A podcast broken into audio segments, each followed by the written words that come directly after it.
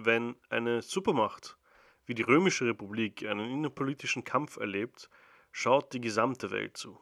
Denn alle wissen, dass sie vom Ergebnis betroffen sein werden, auf irgendeiner bestimmten Art und Weise, sei es politisch oder wirtschaftlich oder sogar manchmal auch militärisch.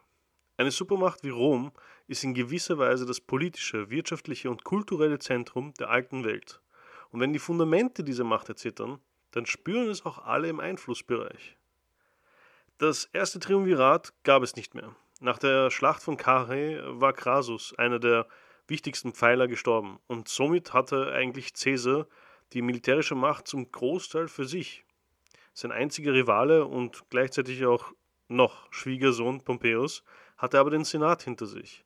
Als dann die Frau von Pompeius, also die Tochter von Caesar, auch noch starb, gab es eigentlich nichts mehr, was die beiden in irgendeiner Weise auch nur ruhig halten konnte.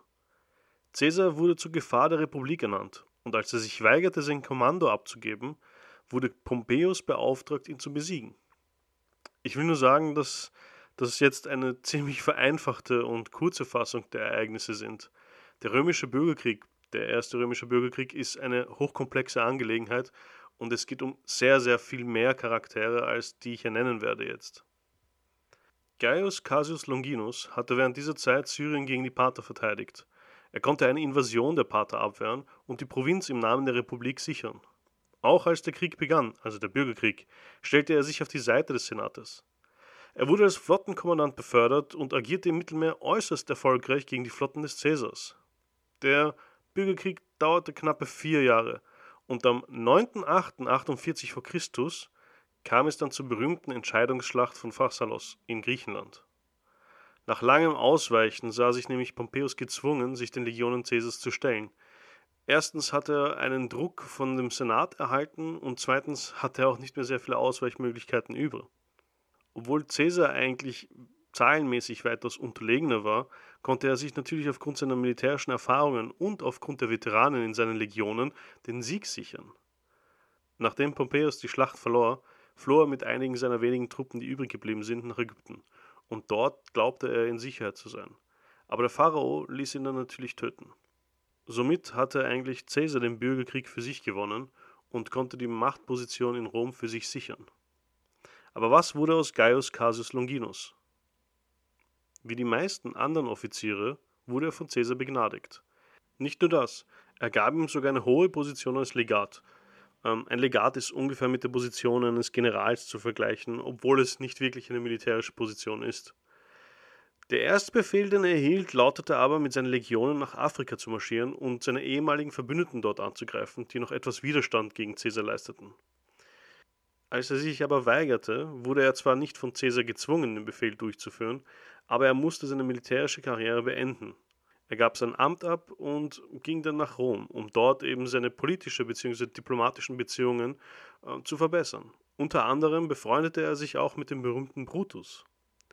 Nachdem Caesar seine Macht vollständig konsolidierte, versprach er Longinus die Position des Statthalters von Syrien. Aber Longinus erfuhr, dass Brutus, sein Freund, aber auch sein unter Klammern Junior, eine bessere Position erhielt. Und darüber war er gar nicht glücklich. Diesen Frust aber konnte Brutus für sich nutzen, indem er Longinus überzeugte, sich den Verschwörern anzuschließen. Nicht nur das, Longinus wurde sogar einer der führenden Verschwörer gegen Caesar danach. Wisst ihr noch, wie ich gesagt habe, dass ich eigentlich nicht über die römische Geschichte reden möchte? Ich glaube, wir sind uns einig, dass das ein totaler Reinfall war. Es geht einfach nicht anders. Wenn Rom niest, holt sich die Welt einen Schnupfen. Und Syrien war in diesem Teil der Geschichte nur als Grenzgebiet angeführt. Wohlhabend und begehrenswert? Ja klar, aber trotzdem nur ein Grenzgebiet. Also bin ich gezwungen, irgendwo anzufangen und einen Kontext zu schaffen, aus dem man vielleicht verstehen könnte, warum Syrien überhaupt noch eine große Rolle spielen wird und eine große Rolle spielte. Zurück zu den Römern. Caesar plante nun die Rache an die Parther, einen riesigen Feldzug im Osten. Am 15. März 44 v. Chr. wollte Caesar einige Punkte vor dem Senat vorbringen. Die meisten Punkte hatten natürlich mit dem Feldzug zu tun. Er hatte unter anderem vor, sogar den Titel Rex, also Herrscher bzw. König, außerhalb von Rom tragen zu wollen, da angeblich einer Prophezeiung nach nur ein König die Parther besiegen konnte. Sein Freund und Mitkonsul Marcus Antonius, eine beeindruckende Gestalt von einem Mann und unglaublich tapfer, war in einem Gespräch verwickelt. Manche behaupteten, er war Teil der Verschwörung und andere meinten natürlich auch das Gegenteil. Aber auf jeden Fall, Caesar marschierte an diesem Tag in sein Verderben. 60 Verschwörer warteten auf ihn und messerten ihn gnadenlos nieder. Darunter natürlich Cassius Longinus und Brutus. Der Tyrannenmord war ein entscheidendes und einschneidendes Ereignis, hektisch und chaotisch. Die Verschwörer hatten nicht einmal geplant, was danach zu tun war. Sie hatten nicht damit gerechnet, dass Caesars Ruf und Popularität unter der Bevölkerung so groß war. Und die Bevölkerung war erzürnt. Marcus Antonius konnte sie noch weiterhin erzürnen sogar. Die beiden ehemaligen Konsuls Caesars, Marcus Antonius und Marcus Lepidus, verbündeten sich mit dem Großneffen Octavian und bildeten danach das zweite Triumvirat und machten mit ihren Legionen unerbittliche Jagd nach den Mördern des ehemaligen Herrschers. Longinus wusste, dass er ohne Unterstützung keine Chance hatten. Also floh er wieder nach Syrien und stellte dort Truppen auf. Außerdem verbündete er sich natürlich auch mit seinem Freund und Mitverschwörer Brutus. Und beide marschierten dann mit ihren Truppen nach Thrakien, um die Legionen des Triumvirats zu zerschmettern. Im frühen Winter 42 v. Chr.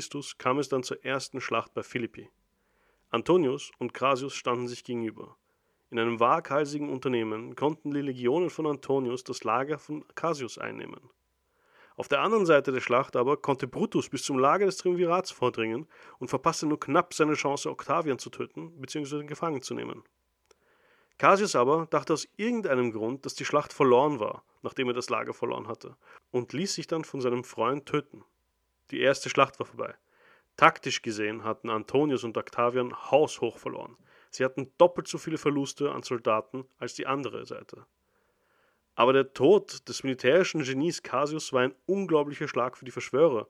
Er war der Einzige, der eigentlich militärische Erfahrung hatte und noch dazu ein sehr guter Taktiker war. Kurz darauf kam es auch zur zweiten Schlacht bei Philippi, und bei dieser wurde Brutus endgültig besiegt. Und er auch nahm sich das Leben, bevor er gefangen genommen werden konnte. Das Triumvirat verbrachte dann noch einige Jahre, die Reste der Verschwörer zu besiegen und sie einigten sich bei dem Vertrag von Misenum, welcher Machtbereich wem zufallen würde. Natürlich ging es dabei nicht nur um das Triumvirat selbst, sondern auch um die anderen mächtigen Persönlichkeiten, die sich etablieren konnten während dem Bürgerkrieg. Ich möchte auch sagen, dass es hier wirklich kompliziert ist und wenn sich jemand für den Bürgerkrieg interessiert, auf jeden Fall sollte er da nachschlagen. Es gibt sehr schöne Bücher und unglaubliche Referenzen dazu, aber ich werde jetzt nicht alle Persönlichkeiten aufzählen, beziehungsweise diese komplexe Mechanik hinter dem Bürgerkrieg erzählen. Aber nur um ein kleines Bild vielleicht zu haben, werde ich euch sagen, wer was bekam.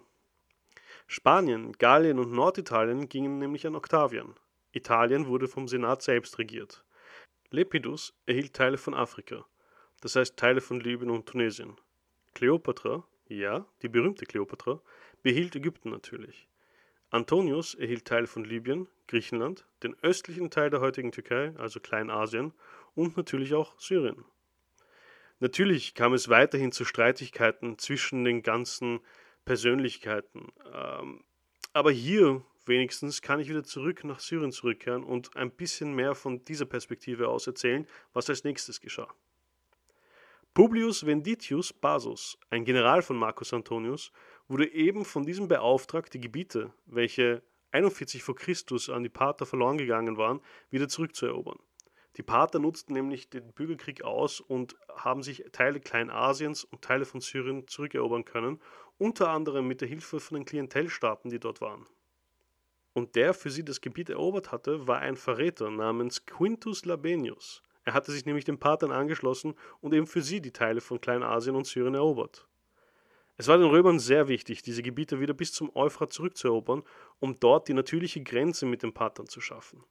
Außerdem wollten sie natürlich die Verräter loswerden. Also marschierte Basus Anfang 39 v. Chr. mit ganzen elf Legionen los. Kleinasien konnte mit relativ geringer Müde erobert werden, da es eigentlich gar keinen Widerstand gab und Basus zeichnete sich aber auch dort durch sein militärisches Geschick aus. Als es nämlich zu einer Schlacht mit den Parthern kam, bezog er dort einen hohen Hügel und wartete dort auf die parthischen Truppen. Er wusste nämlich von der Schlacht von Krösus damals vor ein paar Jahren, dass die Parther auf ihre Kavallerie zählten. Also wartete er oben und die Kavallerie ritt auf ihn los. Die Pferde ermüdeten ziemlich schnell bei den Ritt hinauf, und das nutzte er aus. Mit seinen schweren Legionären stürmte er dann den Hang hinab und zerschlug die feindliche, leicht gepanzerte Armee. Er konnte den Verräter Labenius stellen und ihn sogar töten. Die Truppen des Labenius aber wurden wieder in die Legionen aufgenommen. Nachdem Basus Kleinasien erobert hatte, machte er sich mit seinen Truppen nach Syrien auf. 38 v. Chr. waren die Parther nämlich wieder eingedrungen, obwohl sie bereits ihren Verbündeten und einige ihrer Truppen verloren hatten. Basus ließ den parthischen General, der auch der Prinz von Parthien war, bewusst den Euphrat überqueren und wartete bei der Stadt Pindarus auf sie. Dort wartete er wieder mit seinen Truppen auf einem Hügel und ließ die leicht berittenen Bogenschützen der Parther näher kommen. Als die Parther hinaufstürmten, verfolgte er dieselbe Taktik wieder vor. Stürmten die Legionäre herunter auf sie. In diesem Nahkampf hatten die Reiter keine Chance und wurden schnell dezimiert. Pacorus und seine Leibgarde wurde ebenfalls getötet. Der Rest der parthischen Truppen wollte dann aber wieder über den Euphrat nach Parthien zurück. Aber am Ufer warteten bereits andere römische Truppen, die Basus in seiner Voraussicht stationiert hatte. Ziemlich alle wurden entweder getötet oder in Gefangenschaft genommen. Die Schlacht war ein kompletter heroischer Sieg für die Römer. Basus hatte bewiesen, dass das römische Heer mit allem fertig werden konnte, solange es gut geführt wurde. Die Parther scheuten sich nach dieser Niederlage für eine lange Zeit wieder nach Syrien einzufallen. Basus zeigte aber hier auch, dass er ziemliches politisches Geschick hatte. Er hätte nämlich nach Parthien eindringen können und dort einige Gebiete für Rom erobern können. Aber er wollte nicht durch einen Ruhm den Zorn von Marcus Antonius auf sich ziehen, also beließ er es dabei. Nach seiner erfolgreichen Amtszeit kehrte Basus wieder als Sieger nach Rom zurück. Syrien wurde dann von Gaius Sosius verwaltet. Er war ein langjähriger Verbündeter von Antonius und hatte dessen Gunst schon früh erhalten. Der erste Befehl lautete, Herodes bei der Eroberung Jerusalems zu helfen. Dieser Name ist vielleicht einigen bekannt. Herodes war nämlich der König, der später unter anderem auch den Tempel von Jerusalem neu aufbauen ließ. Sosius auf jeden Fall schickte ihm nur zwei Legionen und belagerte dann selber eine Küstenstadt in Syrien, welche noch immer etwas Widerstand leistete. Er wurde hauptsächlich durch seine Eroberungen und seine Hilfe an Herodes bekannt, der dann natürlich dann auch Jerusalem erobern konnte. Im Jahr 37 v. Chr. wurde es dann aber wieder geschäftiger in Syrien. In Rom waren die Konflikte zwischen den Parteien und dem Triumvirat immer komplexer und immer gewalttätiger geworden. Jeder versuchte natürlich seine Position äh, besser darzustellen als die Position des anderen. Es ging nämlich um die vollkommene Macht Roms, denn alle wussten, dass dieses Status quo, das erreicht wurde, nicht lange anhalten konnte. Jeder versuchte auf seine Art und Weise Ruhm und natürlich auch den Zuspruch der Bevölkerung zu erhalten. In diesem Falle entschied sich natürlich Antonius in seinem Machtbereich seine Wirkungskraft auszuarbeiten und natürlich auch Ruhm zu erhalten. Marcus Antonius wollte eine große Invasion gegen Parthien starten, da er erfuhr, dass der amtierende König von seinem Sohn getötet wurde und das Reich sich deshalb in einem bürgerkriegsähnlichen Zustand befand. Der Sieg im Osten würde seine Position in Rom unglaublich stärken und er könnte somit seine Rivalen übertrumpfen. Octavian aber verweigerte ihm natürlich zusätzliche Hilfe, da er wusste, was für eine Position er sich selbst begeben würde, würde er Antonius helfen. Antonius aber erhielt seine Hilfe von seiner Geliebten, Kleopatra. Sie schickte ihm Geld und Truppen. Plutarch zufolge war die Beziehung zwischen Marc Antonius, also Marcus Antonius und Kleopatra eine ziemlich besondere. Sie war ziemlich spielerisch und äh, sie wetteiferten gegeneinander ziemlich oft. Es war eine sehr interessante Beziehung, auf die ich vielleicht irgendwann mal näher eingehen könnte. Wie dem auch sei, Kleopatra wurde natürlich auch schwanger von Antonius und hatte dann zwei Kinder von ihm. Aber am wichtigsten ist natürlich zu sagen, dass sie politische und militärische Verbündete waren. Und Antonius baute natürlich auf den Reichtum Ägyptens, um seinen Fortschritt im Osten vorantreiben zu können. Zusammen erstellten sie das bisher größte östliche Heer, das es bisher gab, ca. 100.000 Soldaten, darunter 16 römische Legionen.